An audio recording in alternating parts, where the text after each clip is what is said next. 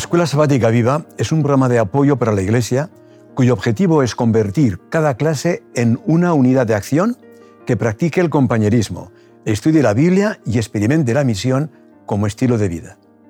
En la primera parte de compañerismo, dedica en tu clase 10 minutos a interesarte y conocer más a tus hermanos y hermanas, creando una red donde todos estéis cuidados y atendidos.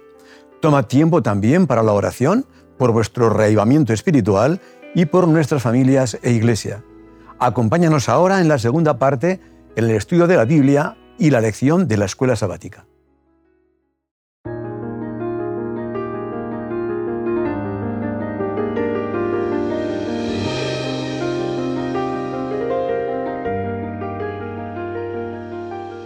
Bienvenidos, Lidia y Xavi, a esta nueva lección del programa Escuela Sabática Viva, del Foso de los Leones al Foso del Ángel.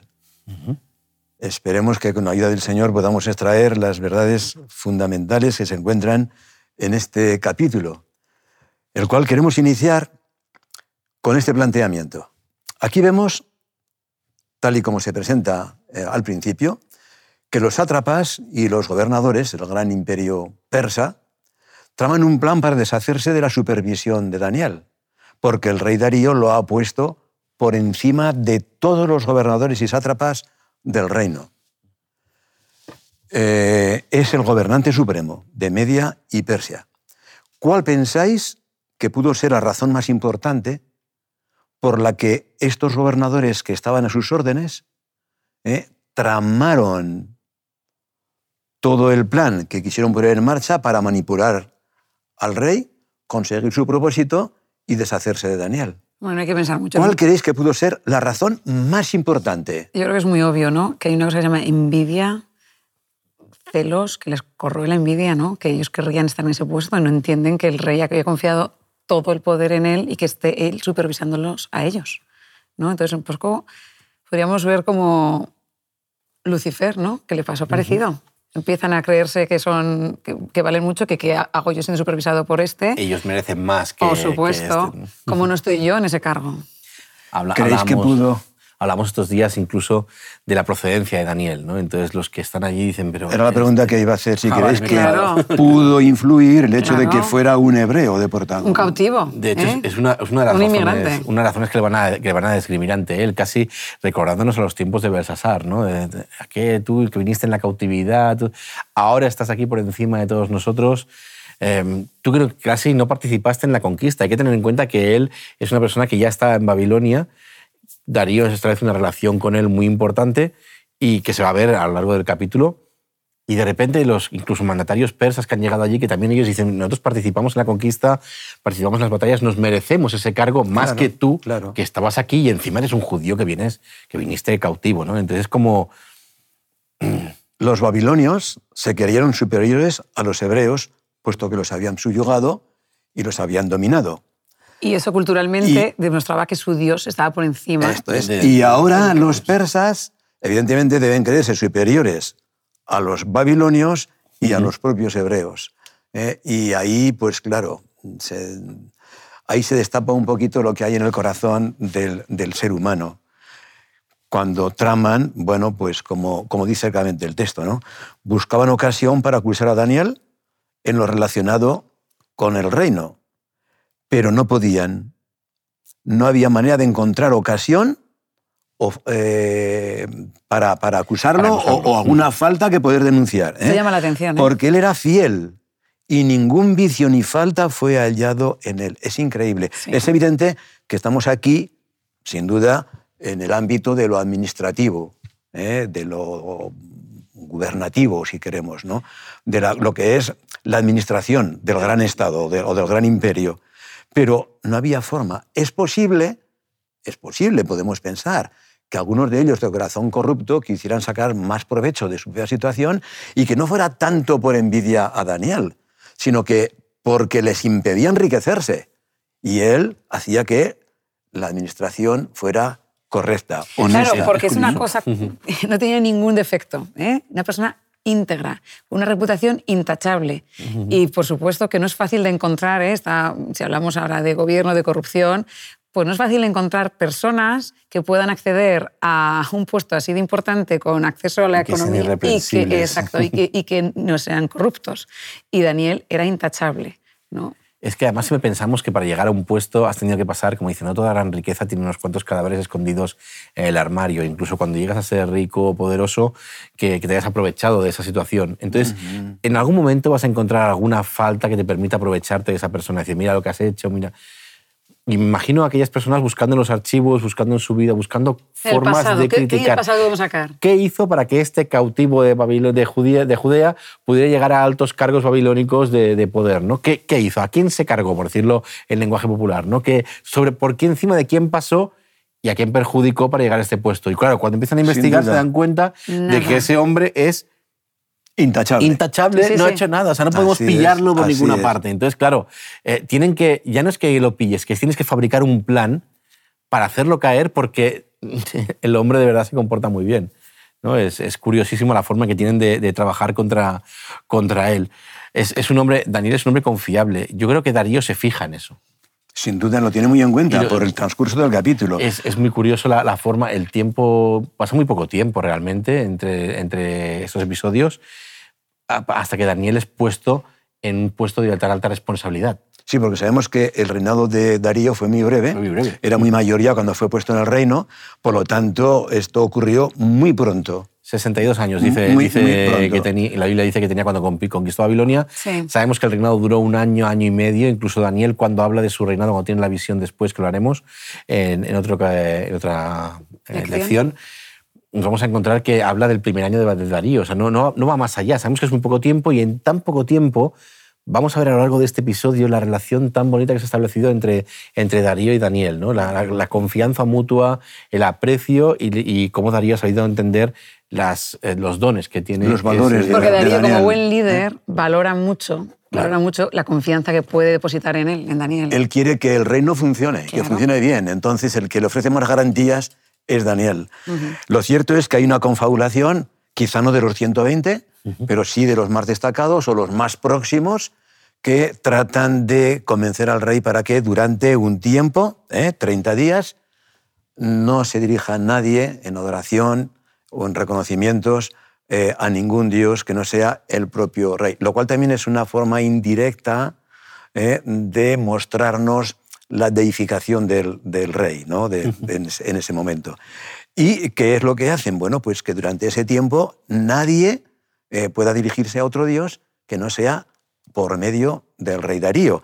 Y ellos lo hacen porque dicen, no hallaremos contra este Daniel ocasión alguna para acusarle, si no la hallamos contra él en relación con la ley de su Dios. O sea que ahí han encontrado lo que para ellos sería el talón de Aquiles. ¿eh? Porque Daniel no esconde sus creencias. Esto es. Para Daniel es su fuente de fortaleza. Para ellos es la razón o el motivo por el cual lo pueden pillar. Pero ¿qué, ¿eh? qué, poderoso, mensaje es ese cuando tu mayor debilidad se supone que es tu fidelidad a tu Dios. O sea, ellos han tenido que investigar la vida de Daniel para saber por dónde pueden pillarlo. Le han observado sin duda. Han tenido que observar y han visto cómo él se arrodilla a orar, cómo está en comunión con su Dios y sabe que es fiel, que es un hombre, que es un hombre irreprochable y sobre todo que es confiable, pero que más fiel es aún a su Dios que al rey. O sea, que tiene unos valores tan firmes, tan marcados, que lo puedes pillar por ahí. Sí, es que eso es. Ellos saben que no va a transigir con esa ley.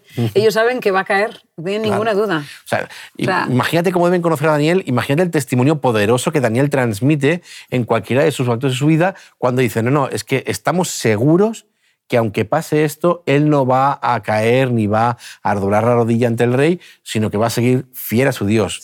Es un hombre de edad avanzada, él se ha mantenido fiel al Señor a lo largo de su vida y está revelando una fe bien perfilada, una fe sólida, bien establecida.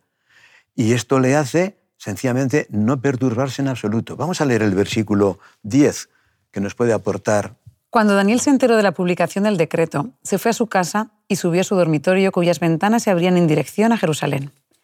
Allí se arrodilló y se puso a orar y alabar a Dios, pues tenía por costumbre orar tres veces al día.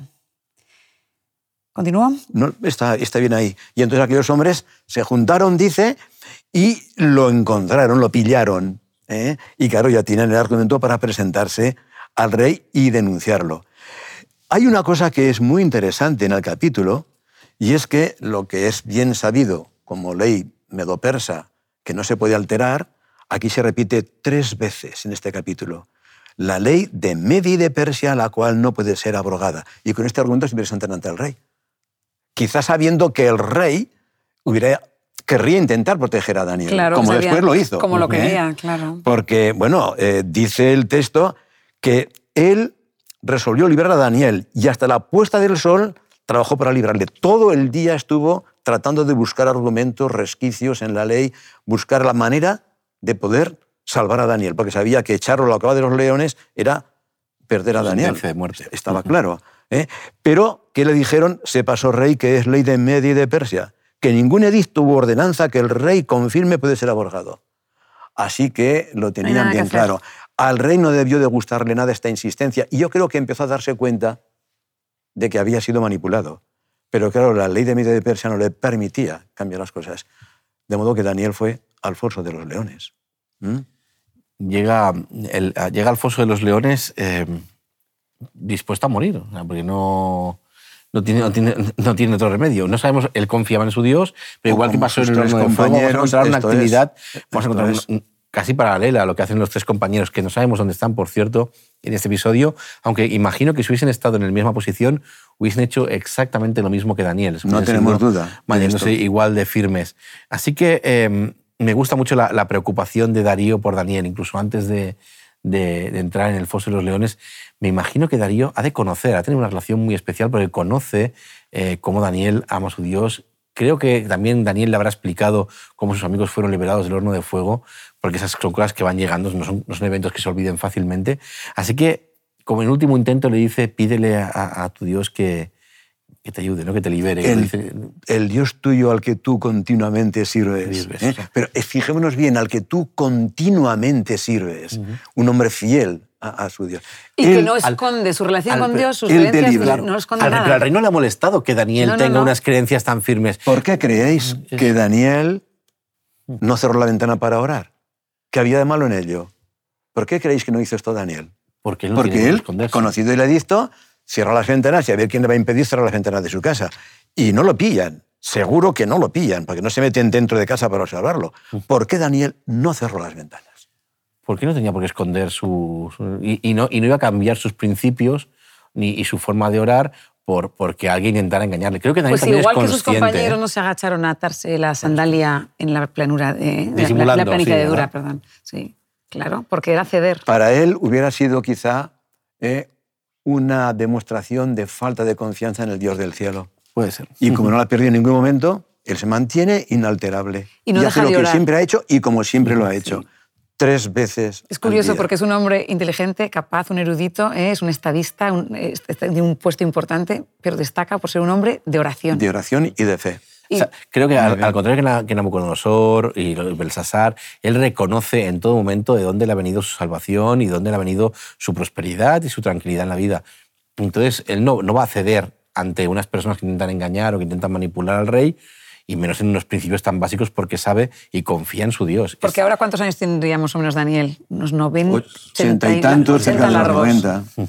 Es el final de su vida. ¿eh? Pues después de haber sido fiel en su juventud, en los años más difíciles de transición, pues Ahora ya. ahora sí. va, de, vuelta. Ahora no había ninguna, ninguna, duda de que iba a continuar siendo. Claro. Hay un detalle, que no sé si os parece bien que lo comentemos, eh, que tiene que ver con el sellamiento de la entrada al foso de los leones. Es decir, lo sella el rey, pero también lo sellan ¿eh? aquellos que le han denunciado, ¿eh? el anillo de sus príncipes. Eh, es como si, como si se quisiera, diríamos, eliminar todo tipo de desconfianza. ¿De acuerdo? Ni del rey hacia ellos, ni de ellos hacia el rey. Ahí todos lo sellan y, amigo, esto ya nadie lo va a tocar. No, lo va a tocar nadie. Y ya cuando se abra el foso, Vamos a ver qué queda de Daniel. Pero ¿qué pasó? Que aquella noche Daniel sin duda estuvo orando. y el rey también. sin dormir, sin poder conciliar el sueño. No me atrevo a decir que el, que el rey de Darío estuviera orando, pero lo que es cierto es que la actitud de él de ayunar, no traer esas concubinas, él se queda... el disgusto, porque él tuvo que sentirse muy ridículo. tuvo que sentirse muy ridículo porque él era responsable en realidad de lo que estaba pasando. A pesar de que había hecho una trampa. Se sintió utilizado. Claro. Sin ninguna duda. Por los...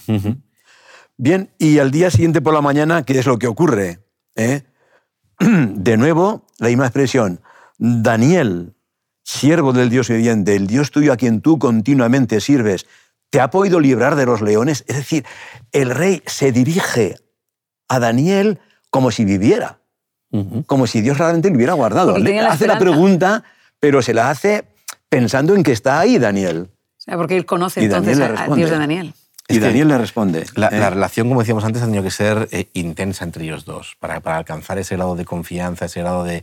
Eh, estamos hablando de un rey oriental de aquella época, sabemos que eran inaccesibles, sabemos por muy alto que estuviera, siempre era... Pero en, las conversaciones que se mantienen entre Daniel y Darío siempre se revela una relación más personal de lo normal, o sea, más, me refiero a una, una relación de amistad profunda, de, de respeto y admiración. Y creo que Darío lamentaba profundamente lo que había pasado porque iba a perder ya no solo a un buen estadista o un buen trabajador, sino también a un amigo, ¿no? alguien con quien, con quien ha compartido algo. Son dos extranjeros en tierra extraña, ¿eh? son los dos no sabemos quién es Darío, por cierto, no hemos hablado mucho de esto. No, no sabemos quién es una figura enigmática de la, de la historia. No, no, aparece en ningún registro arqueológico, no aparece, no sabemos quién es. Creemos, y autores como Xi han afirmado que podría ser el mismo Gobrías, el mismo general que entró en, en, Babilonia, pero no, no tenemos una certeza absoluta sobre ello. Esperamos que algún día algún registro arqueológico de los que aún faltan por. Para algunos críticos, el uso del nombre de este rey es un motivo más de crítica a Pedro Daniel. Pero es lo mismo que sí. Belsasar. Pero ha dicho muy bien William sí dice que eh, Darío tiene lugar en la historia y lo justifica. Pero es que además, es que además en aquel tiempo sabemos que era costumbre que cuando el rey comenzaba a gobernar ya como rey se cambiaba el nombre. como hacen los papas en nuestro tiempo y lo han hecho a lo largo de la, de la historia. Por lo tanto, esto es un argumento más para entender que detrás de Darío había otro nombre que quizá la historia reconozca con más claridad, pero que, no figure en el libro con el nombre nuevo no se entienda bien. Confiamos y confío en nuestro Dios para que eh, al final se resuelva, porque al final van saliendo. La, arqueología va confirmando poco a poco ciertas cosas que antes, por lo de Belsasar hace unos años, no se sabía. Tuvo que eh, traducirse ciertas tablillas, encontrarse y al final, uy, pues resulta que la Biblia tenía razón, ¿no? que es un, libro antiguo famoso de Werner Keller. Em, y encontramos ahora, y creo que se va a encontrar también la justificación para, que, para este Darío. Y Darío, que es otro extranjero, con Daniel, amistad y tal, y se acerca a la tumba deseando, deseando encontrarse, y creo que también un poquito confiando que, que, algo ha pasado allí. Evidentemente. De la forma que pregunta, está con la esperanza, está claro. ¿Qué sentiría Darío cuando escucha desde dentro del foso de los leones, mi Dios envió su ángel? Antes dice, oh rey, vive para siempre. O sea, primeramente saluda al rey, pero luego le muestra que del foso de los leones, el foso ha convertido en el foso del ángel, como dice el título de la, lección. Mi Dios, dice, envió su ángel, el cual cerró la boca de los leones. Es una forma retórica de decir, los leones se quedaron mansos y quietos, ¿eh? para que no me hiciesen daño, porque ante él, ante el Dios del cielo, fui hallado inocente. Y me gusta que le dice Daniel, todavía en ese momento, dice, y aun delante de ti, oh rey, yo no he hecho nada malo. Emociona leer estas palabras. ¿eh? Daniel se reconoce limpio delante de Dios y delante del rey. Claro, ahora, Era un castigo injusto el que había Ahora hemos de entender qué es lo que pasa dentro del rey cuando se ha sentido manipulado y encima además tiene ahora la seguridad de que Daniel ha sido fiel. Claro, la reacción que sigue me parece que es para un hombre de ese poder y de esa altura eh, social y política en el reino, me parece que es lo más normal la decisión que tomó. Aunque hay una pregunta que hemos de hacernos que trataremos de comentar. ¿eh? Cuando decide que, bueno, pues eh, si quizá, no sé, alguien ha dicho que a lo mejor pudieron decir estos sátrapas y gobernadores, bueno, quizá ha salido ileso pues porque los no tenían hambre. No tenían hambre. Sí y el rey les dijera, bueno, pues si no tienen hambre, no habrá ningún problema con vosotros. Alfonso con sus esposas e hijos. Hay a quienes les ha parecido muy drástica esta medida, ¿eh? muy, muy fuerte. ¿Qué pensáis de esto? El rey quiere terminar con las personas que quieren acabar con Daniel y sabe que si en un momento u otro van a volver a hacer algo para acabar con su vida. Entonces quiere asegurarse, quiere asegurarse de que esto no vuelva a pasar. Entonces, además, el sentido de justicia y de reivindicar a su siervo. Por otra parte, es un comportamiento a, nuestros ojos hoy en día es como muy exagerado. pero estamos hablando de estamos hablando de un rey oriental, un rey muy bien. plenipotenciario con todo el poder. Estamos juzgando con una mentalidad de nuestro tiempo y de nuestro lugar geográfico. La mentalidad de entonces, naturalmente, le hizo tomar las medidas que correspondían a su tiempo, de modo que no fue nada extraordinario. es lo que él entendió que era fue justo. Coherente y, justo. y así decidió el rey. Eh, yo tengo aquí alguna pregunta que quizá podríamos hacer. Eh, ¿Dónde y cómo trazamos nosotros la línea divisoria entre nuestra lealtad al Estado y nuestra lealtad a Dios? Yo creo que Dios ¿Qué, espera. ¿qué, pensamos en cuanto a esta idea? Dios espera de nosotros que tengamos sentido de obediencia. Primero hacia Él y después hacia el Estado. Dios espera que seamos obedientes. Pero en el momento que, igual que Daniel lo fue, Daniel y sus compañeros cuando llegaron se ve, lo vimos en las lecciones pasadas, ellos asumen lo que tienen que estudiar, eh, asumen hasta que la ley de Dios entra en choque, choca con la, ley, con la ley, exacto, entra en conflicto con la ley del monarca, del monarca. Hoy es evidente que una alta responsabilidad política o administrativa en cualquier institución o sencillamente organización estatal eh, representa una gran dificultad para que una persona mantenga fiel su relación con Dios o mantenga su fe al nivel eh, adecuado. Eh, eh, ¿Creéis que pudo haber mucha diferencia entre aquella época y la nuestra? En este sentido, en el sentido de... Es evidente que Daniel lo había hecho durante el transcurso, digamos, del imperio babilónico. Él fue, durante mucho tiempo, él fue el, primer estadista después del rey. Y bueno, y comenzó siéndolo también con Media y Persia. Pero aparentemente las dificultades salieron y brotaron. Eh, ¿Creéis que pudo haber mucha diferencia de aquel modo de vivir respecto al nuestro? Salvando la distancia entre las épocas, eh, está claro que, no podemos compararlas. Pero sí que es verdad que en cada época afrontamos nuestras, nuestras luchas, nuestros problemas, nuestras, los ataques que caen sobre nosotros y nuestra forma de vida y nuestra actitud cuando sobre todo seguimos eh, fieles al ejemplo de Dios. Entonces, no son parecidas, pero sí en el fondo los ataques siguen siendo los mismos porque el enemigo sigue siendo el mismo. y curiosamente, el ser humano es el mismo en la historia. Tenemos el mismo comportamiento, cambian los tiempos, las costumbres, las tradiciones, pero el ser humano es el mismo. Y ser fiel a Dios, tener esos principios que los diez mandamientos nos presentan, marca una diferencia.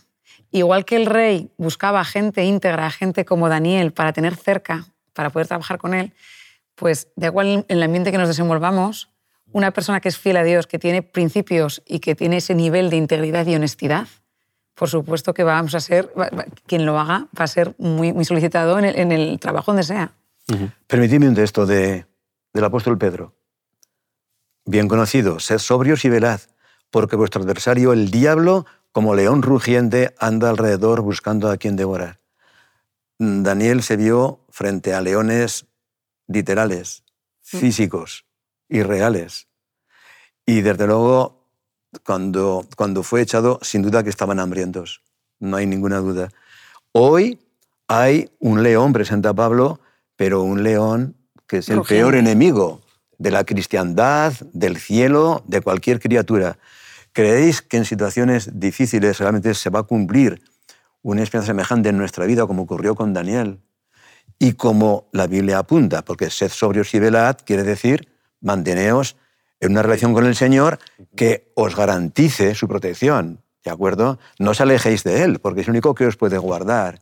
¿eh? Entonces, ¿creéis que realmente hay un paralelo inequívoco entre la experiencia de Daniel y la nuestra hoy en nuestros días?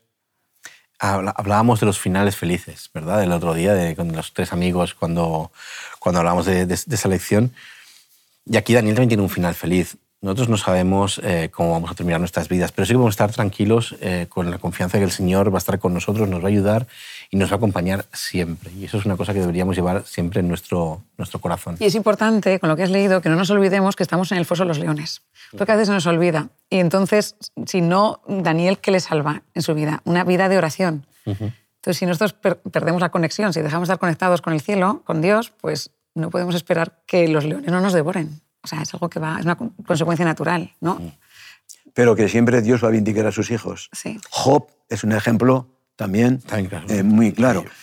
Y en algunas ocasiones, como mencionábamos en el caso de Juan el Bautista o de Isaías al final de su ministerio, bueno, el Señor sabe las cosas, pero habrá un día que será el de la gran vindicación o reivindicación de todos los hijos de Dios que han sufrido cuando Cristo venga a pagar a cada uno, como dice el texto, y como fueron sus palabras, según sus obras. ¿eh? El día al que apuntan todos los capítulos de Daniel, al día de la segunda venida. Y aquí también podemos encontrar en el contexto de la tipología bíblica, un paralelo entre aquella experiencia y la del pueblo de Dios en nuestros días, que podrán realmente, es decir, dicho con otras palabras, podrá llegar el día en que los leones rujan más fuerte para el pueblo de Dios en el futuro. Pero el Dios de Daniel seguirá siendo el Dios de su pueblo. Qué buena idea, sí, es un pensamiento precioso. Podemos quizá leer esa frase de Helen Keller. Sí, es una cita sobre, y ella dice, la verdadera felicidad se logra no a través de la gratificación personal, sino a través de la fidelidad hacia un propósito digno. Y ahí vemos a Daniel fiel hacia el mayor de los propósitos. ¿De acuerdo? Mantener una relación con el Dios del cielo que tenga su aprobación. Pues muy bien, muchas gracias una vez más y nos encontraremos ya con la lección número 8, será la siguiente en la que, o con la que seguiremos disfrutando eh, de estos grandes mensajes que contiene el libro de Daniel. Muchas Hasta gracias. Hasta la próxima semana.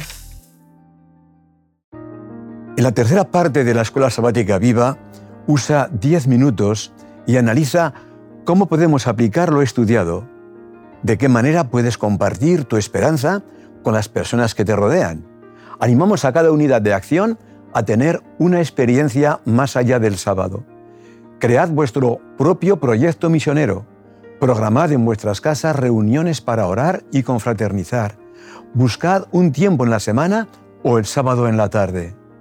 Gracias por acompañarnos hasta aquí y querer que tu escuela sabática sea un proyecto lleno de vida. Nos vemos la semana que viene.